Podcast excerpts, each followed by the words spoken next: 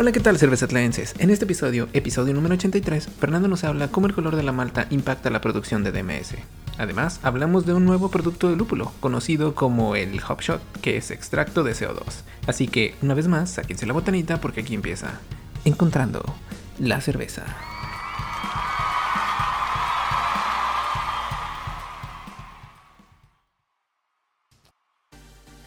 Hola, ¿qué tal, cervezatlenses? En este episodio vamos a hablar acerca de competencias fallidas. Una vez más.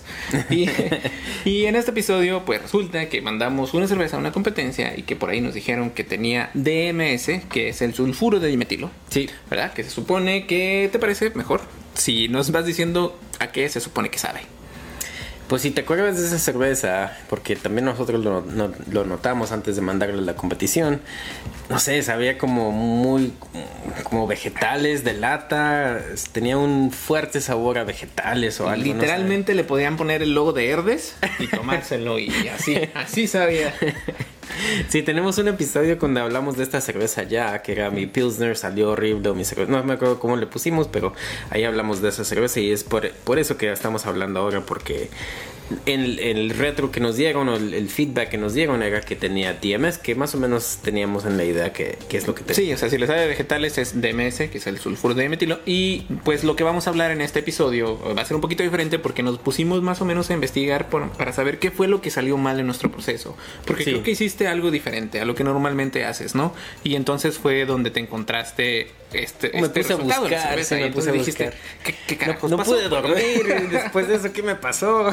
Eso sí, Sí, me puse a buscar más y más por qué me, qué me pudo ir mal para que me salga tanto DMS en esa cerveza, porque no cambié mucho.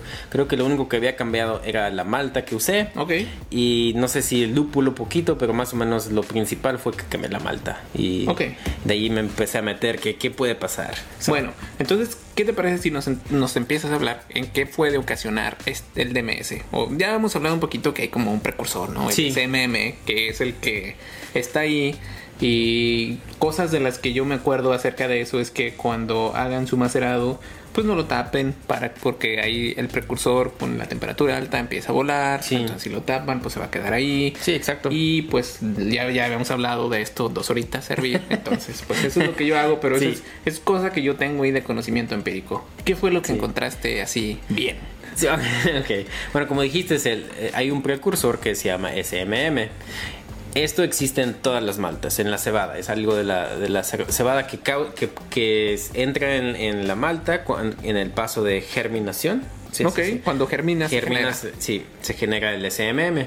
Ahora, ese precursor se puede quitar de la malta al hornear la malta. Entonces, maltas más oscuras no van a tener SMM y maltas de color más clarito, más ligero, van a tener más SMM. Entonces, por eso si haces una ah, cerveza Pilsner una cerveza Lager que, que usas mucha malta Pilsner, es más probable que tengas, pro- puedes tener problemas con SMM y en una Stout una, una cerveza donde usas mucha malta oscura, hasta una malta POE que ya está, no está tan oscura tampoco, pero sí está más que una malta Pilsner, tiene, ya casi no tiene SMM, pero toda la malta tiene SMM. Ok, y mientras más oscura la, ma- la malta, Más, más, más menos- hornean en el paso de hornear se va a quitar el SM. Y se quita el precursor, ¿no? Dijiste. precursor, El precursor que ya después con la malta, digo, con la levadura se vuelve el, el DMS. Sí, en tu macerada se puede volver a, o en tu hervimiento se puede, con la temperatura pues, se puede eh, convertir de SMM a DMS. Hashtag dos horitas. Entonces, este, pues tú cambiaste la malta y nos estás diciendo aquí que el SMM pues viene de la. Entonces, Viene de la malta. ¿Qué, qué pasó? ¿Por qué? ¿Qué- ¿En qué nos tenemos que fijar, güey, cuando cambias la malta? Bueno, al- algo de esta investigación que vi de la malta, de, de los colores y el lava bond y todo eso, ha- hay una revista que se llama Craft Beer and Brewing y ellos hicieron como un experimento de diferentes maltas y obviamente saben que la maltas, las maltas Pilsner con el color ah, más bajito van a tener más SMM, solo midi- midieron qué tanto DMS salía de diferentes maltas Ok. y lo que encontraron es, no sé la palabra en, en inglés, en español digo, pero hace Tampoco en inglés. Hace, en inglés, sí. Batallo con los dos. Este hizo correlate correlacionaron. correlacionado con el color, como estaba pensado. So, Ok, ok. Pero unas, las maltas Pilsners más oscuras, que es como de 1.5 a 2.2 lava bond, tenían menos DM, ah, DMS al final. Y las maltas con color más bajo, de 1.2 a 1.4 lava bond, tuvieron más alto. Y las partes por billón era 202 partes por billón en la malta más clarita y 150 en la malta Pilsner más oscurita. Ok. Y el nivel donde lo puedes probar, este, o el límite donde nosotros probamos es 35 partes por billón. So, todas estas tenían más, mucho más de lo que nosotros podemos detectar que es DMS. Ok, ok, ok. Ok, entonces dentro de las de las maltas Pils, que son muy claras, hay también, como dicen por ahí, dentro de los, hasta en los perros hay razas, ¿no? Hay diferentes este, niveles de, de Pues sí, pues cada malteador va, va, va a hornear diferente las maltas, puede ser diferente tipo de, de, de la cebada que originaron esa malta, o van a tener diferentes colores también. Ok, entonces es algo a considerar, Pues checar muy el lavabón. Poquito la Sí, ¿no? diferencia. Entonces, ¿qué te pasó? Pues, o sea, bueno, pero pues puedes ver que de 1.2 a 1.4 a 1.5 a 1.2 que la oscuridad no cambia mucho el color No. y bajó de partes por billón a como 50 partes por billón en esa cerveza. quizá para nosotros sea imperceptible al ojo. ¿verdad? Sí, exacto. Pero, pues sí, o sea, el lava band, la, la que te dice el malteador es diferente. las partes por millón no mienten. Yo sí. Sí. Pero bueno, ¿cómo, ¿cómo te puedes deshacer del DMS? Ok. Como tú dijiste, lo que tú haces es dos horas, pon, ponlo a hervir y ya, se te va, ¿no? Pues hasta la fecha, ¿verdad? no, no, no, no es así como que digas que he hecho muchas de ese tipo, pero hasta la fecha eso me ha jalado bien. Sí, pues es lo que dicen, como dijiste, es hervir y no tener la, la olla tapada, porque si se va evaporando, pues se va a caer otra vez en tu cerveza. Es incluso durante el macerado, ¿no? No nada más cuando va sirviendo. Ok, so el, el DMS se convierte, o el SMM, pues se convierte en DMS en cierta temperatura. Y dicen que típicamente eso pasa empezando de mm, a 176 Fahrenheit, más o menos. Ok. Como de ah, 80 Celsius. Ok.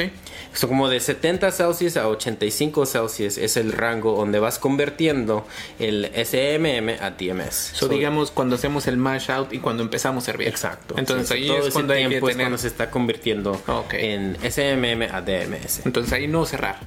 Exacto. No, no cierren cuando hiervan porque les truena la olla también. Sí. Eh, abusados ahí. Sí.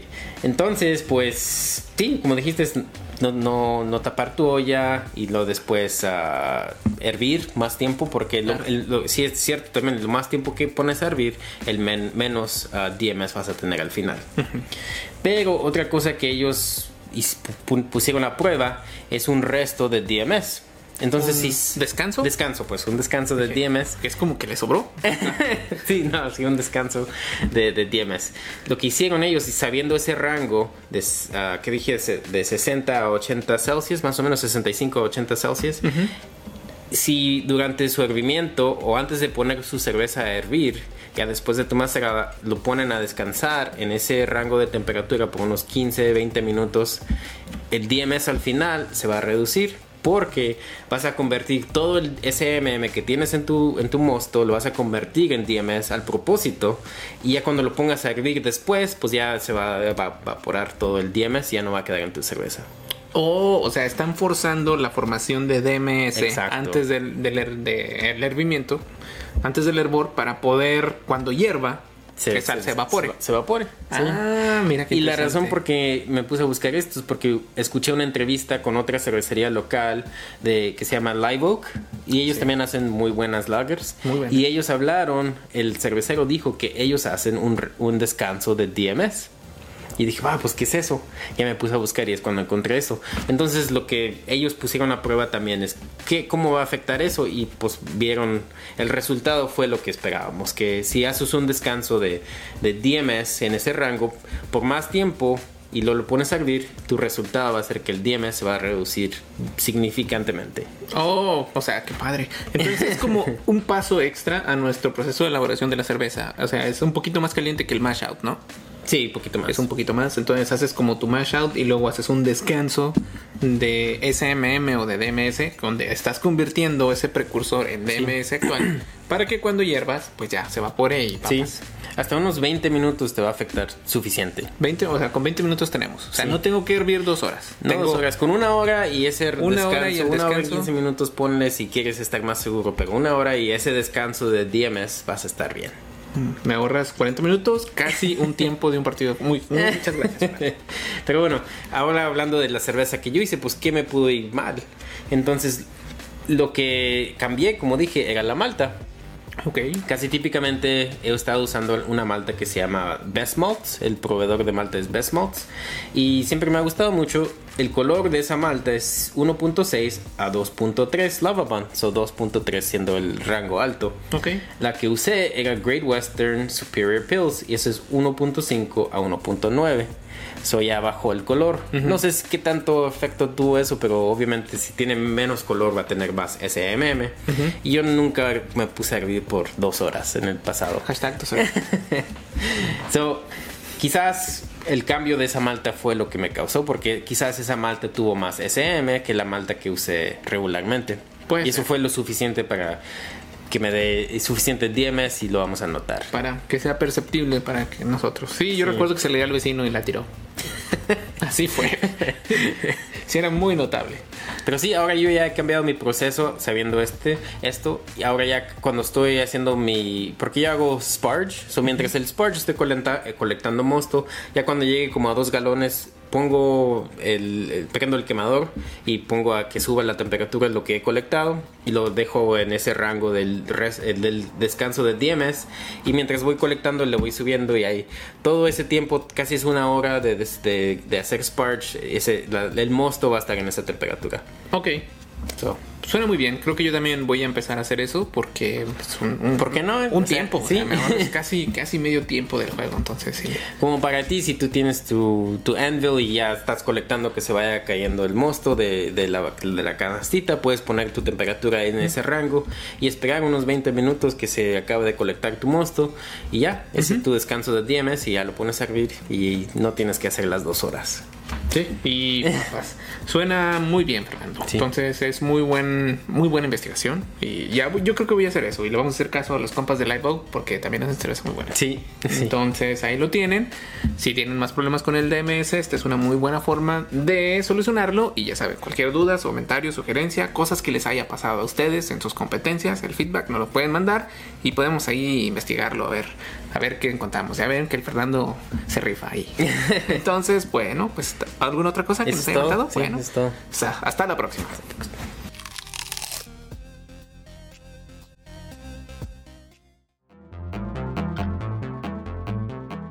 Hola, ¿qué tal? Si les está gustando el contenido de nuestro podcast y nos quieren apoyar, pueden hacerlo en nuestra página de internet cervezatlan.com, donde podrán donar utilizando el botón Cómprame una cerveza. Recuerden, cómprame una cerveza en cervezatlan.com. Hola, ¿qué tal, cervezatlenses? En este episodio vamos a hablar acerca del Hop Shot. ¿Y qué carajos es el Hop Shot? Bueno, pues eh, aquí en Estados Unidos se conoce como el Hop Shot porque tal cual te lo venden en una jeringuita o un Sí. shot. Y pues es un extracto de lúpulo, ¿no? Es Sí. un extracto de CO2 de lúpulo que se está como volviendo medio popular. Lo hemos visto en donde compramos el lúpulo. No sé si en realidad es muy común entre los, los cerveceros caseros, pero lo que sí es cierto es que estos compas lo están empujando mucho en su mercadotecnia. Mm. Entonces, pues me convencieron y me compré unos y después hice una, una IPA doble y luego Fernando la probó y se convenció y te las compró. Entonces, en este episodio vamos a hablar de los detalles, las cosas que conocemos acerca de estos extractos y cómo fue nuestra experiencia utilizándolos en mi caso y a ver si el Fernando nos dice algunas otras curiosidades que se encontró acerca de ellas. Así es que, ¿por dónde empezamos, Fernando? Pues tú, tú- dijiste que eso- los están empujando a los homebrews y todo eso que es- se están haciendo populares. Pues en el mundo homebrew, en el mundo cervecero profesional, esto ya es algo muy común. Sí. O sea, el- hemos visto que en recetas como de Vinny Chilurso y todo eso eh, usan extracto de, de lúpulo, ¿no? Para su amargor. La de Pliny de Elder también. Vinny, sí, exacto. ¿Desde cuándo? O sea, eso, este, es- este producto es, ya es muy común. Ahora no nomás es este producto de, de extracto de CO2 de lúpulo, pero hay varios productos que son extractos, hay productos que se supone que, que te dan más aromas y quién sabe qué eso. Hay muchos, muchos productos, pero en este caso los Hop Shots es un producto que se llama extracto de CO2, CO2 extract. Y no sé exactamente cómo lo hacen, pero agarran CO2 en forma líquida, que creo que tiene que estar muy fría o en alta presión para que sea líquida. Y no sé cómo la combinan con las pastillitas de lúpulo y ahí sale el extracto de que nomás sale la resina y sale, no sé, las aromas se, se quedan entre el lúpulo, y, pero se saca toda la resina y sale como una no sé, es como una miel casi, ¿no? Es como una resina, tal cual, como si alguna vez han cortado un pino y ven como que chorrea el pino. O sea, tal cual como la gomita. La gomita se ve exactamente igual. es el mismo color, es así de espesa. Está tal cual. Yo la probé y me arrepentí. ¿Qué te sabe? Horrible. es muy difícil de quitar, güey. O sea, si, si te queda poquito entre en las cosas que estás limpiando o en otras, sí está, está horrible. Sí, bueno, entonces la razón por qué estamos hablando de esto es porque entramos en una competencia de Double IPA. Yo hice mi IPA así regular con, con los lúpulos CO2 y tú, le, tú te aventaste y agarraste las jeringuitas esas del Hop Shot y a ti te salió la amargura definitivamente muy diferente a la mía, ¿no? Sí. So, tu cerveza a mí me gustó bastante, esa Double IPA, y a mí me gustó, a mí me gustó mucho ese amargor. No sé, una manera de describirlo, aparte de que se sentía como una amargura más limpia, Ah, no tan agarrosa, aunque sí estaba súper amarga, pero sí. estaba una, un amargor agradable. Era amargo, pero no te quemaba lo si quieres, pues. No tenía esa parte como del hopburn que le llaman, que te quema la boca, pero sí se sentía un amargo así. Sí, se me gustó. Ah, y aquí estamos. Ahora hablando de él. Pero, ¿por qué se usan? Bueno, este producto es muy estable, so, este se puede guardar y dura mucho tiempo, entonces especialmente en, cervecerías comerciales pueden comprar, no sé en qué cantidades los venden, me imagino que un garrafón bien grandote lleno de este de resina o algo. Quizás cubetas de 19 litros. no sé. Para, para cerveceros caseros lo hemos visto en la presentación de tal cual de la jeringuita. Sí. ¿Qué, ¿Cuántos mililitros tiene? Tres. Tres, mililitros. Son de Hay una de tres y una de diez. Una de tres mililitros, una de diez mililitros. Y yo he visto que también tienen latas. No sé si viste. Tienen unas latillas también ahí. Y pues este, me imagino que para cervecerías un poquito chiquitas, micro cervecerías, que a lo mejor ya están vendiendo, pero no tienen un volumen tan grande, pues a lo mejor es así, sí les, sí les queda. Y en realidad no, ocupan mucho espacio. No, y ocupan menos espacio. La, el alfa ácido es mucho más alto, entonces quiere decir... Como 40, ¿no? Sí, 49, 50 y por ahí. Entonces quiere decir que una, tienes menos espacio donde lo tienes que guardar, dura mucho tiempo y la eficiencia de ese amargor es mucho mejor mejor porque el alfa ácido es mucho más alto. Ah, pues también por ser tan pequeña no tienes que pagar tanto para que te lo envíen. o todo lo del correo y todo que te lo manden, pues no vas a gastar tanto. Ya no, que una libra. sí. te manden todo eso y... Ah, también dicen que el extracto es muy uniforme, que quiere decir que eh, no sé, pues un mililitro al tercer mililitro va a ser exactamente igual. No es como si va, a tener variancia como el lúpulo, que puedes agarrar un paquete de un lúpulo de un año y otro de otro año y va a tener diferente alfa ácido y va a cambiar entre, entre todo eso. esas son las razones por qué son muy populares en cervecerías. Sí, y hablando de eso, a mí se me hizo padre porque estaba leyendo un poquito acerca de la descripción y decía que utilizan lúpulos específicos para amargor, pero también lúpulos frutales. Ellos tienen, lo, lo que se me hizo padre es que siendo ellos los productores de lúpulo, saben exactamente qué variedades de lúpulo darle para que salga siempre el mismo sabor o lo más parecido al mismo sabor y aroma. Sí. Entonces dije, pues me quito de problema, que le ando jugando al campeón, un hot shop. Sí, y pues sí, tienen variaciones o variedades de, ese lúpulo y se supone que sí da esas aromas también. So, si usas un lúpulo extracto como de citra, me imagino que te va a dar esas aromas también de citra y si usas un lúpulo extracto o, producto extracto de como Columbus, no te va a dar ese mismo sabor, te va a dar el sabor de Columbus también.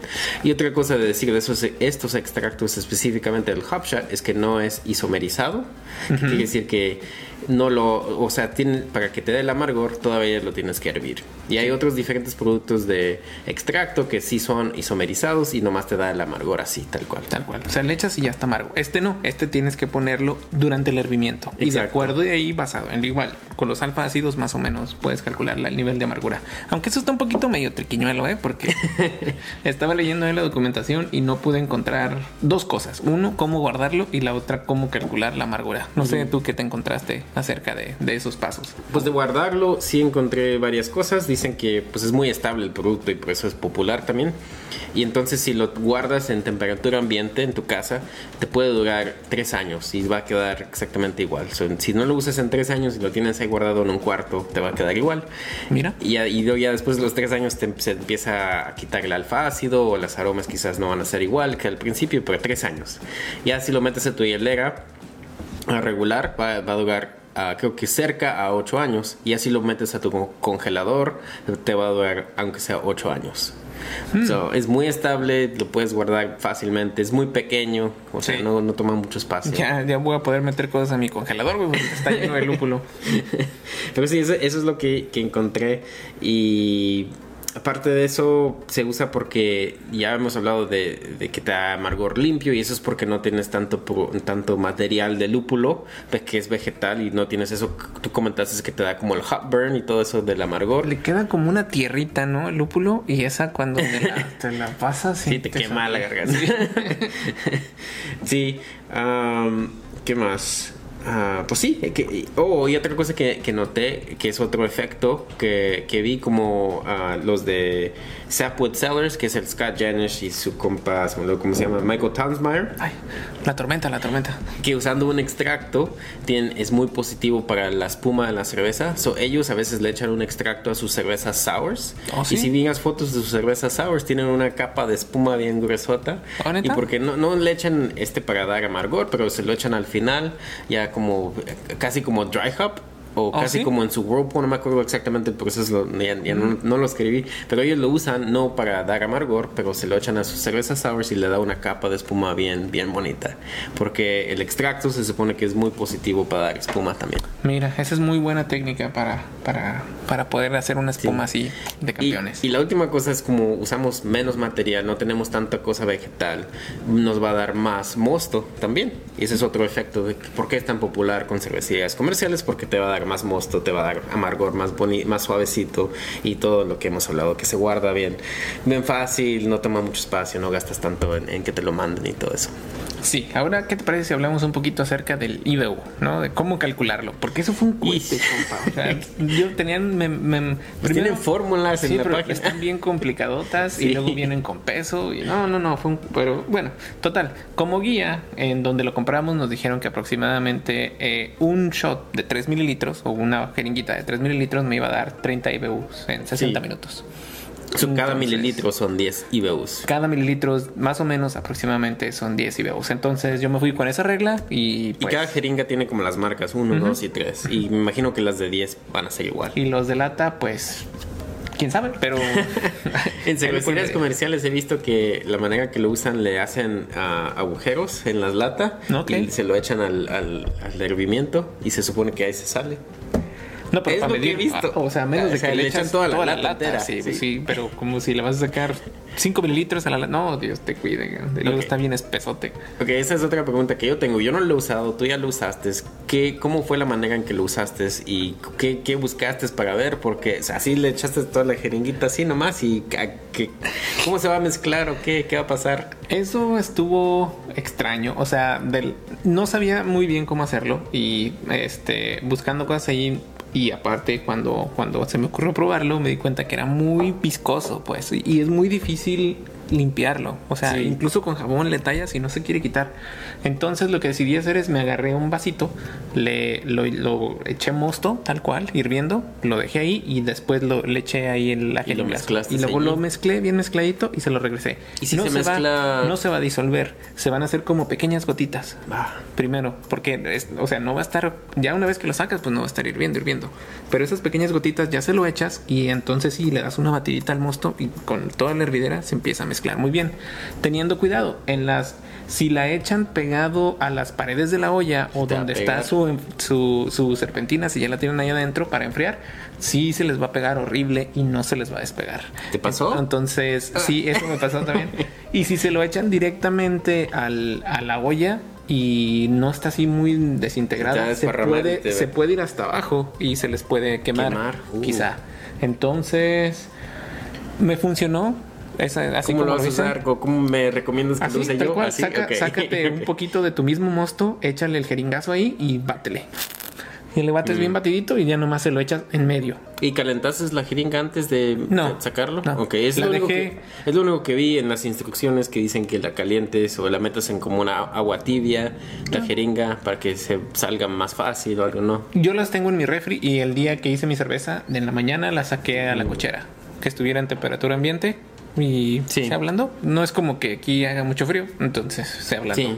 Entonces, eso la pueden poner en agua caliente y ya. Y ya una vez que le eché ahí, pues sí, le agarré como igual, o sea, le saqué poquito líquido, lo volví a echar, saqué poquito líquido, lo volví a echar. Y jaló, jaló Pues muy bien. Trabajó muy bien. Y por eso las compré también yo ahora. Sí, sí, sí, aquí influenciando al joven. y luego, no nomás la usaste en tu DIPA, también la, has usado en una ah, NIPA también, ¿no? Sí, la usé en una nipa, pero ahí le hice, usé todo el producto de lúpulo ahí. Usé el, el shot, usé el en flor y usé el T90. Ah, ok. Y, pero también me dio muy buenos resultados. O sea, el, usé el, la flor para en un, en un hop stand para darle más aromas frutales. Pero para amargura usé el hop shot tal Sí. cual. Y también quedó buena. También te gustó. Sí, quedó muy buena. Entonces yo creo que sí lo recomendaría. ¿Tú, ¿Tú qué tal? Pues sí, o sea, obviamente yo lo compré también a ver cómo me sale a mí cuando lo use, pero me gustó mucho el sabor que te dio a ti en esa Double IPA porque no, sí estuvo otro nivel, ese esa amargora, amargor que tuvo esa cerveza me gustó bastante. Sí, estuvo de campeones, así que ya saben, más o menos un mililitro son 10 IBUs. Tengan mucho cuidado, es muy pegajoso cuando lo vayan a hacer, no se les vaya a quedar ahí por ahí pegado y se les vaya a quemar ahí. Todo es tal cual resina y no lo prueben porque se les cierra la garganta. ¿Alguna otra cosa? no, eso es todo. Bueno, pues pues hasta la próxima.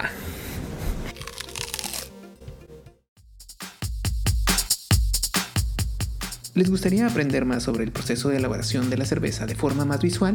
Pues es fácil. Vayan a YouTube y busquen el canal de Cervezatlán, donde podrán encontrar diferentes tutoriales y experimentos. Recuerden, YouTube Cervezatlán.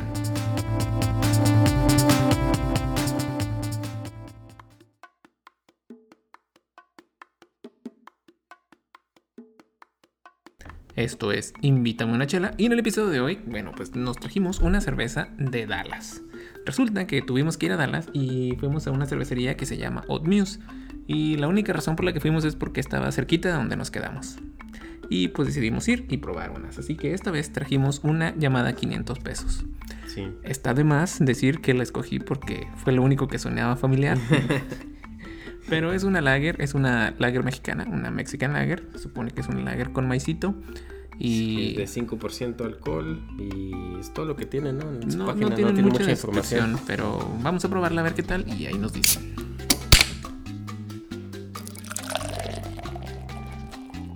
¿Qué piensas? Pues tiene buen, muy buen aroma. Al principio me gustó como olía.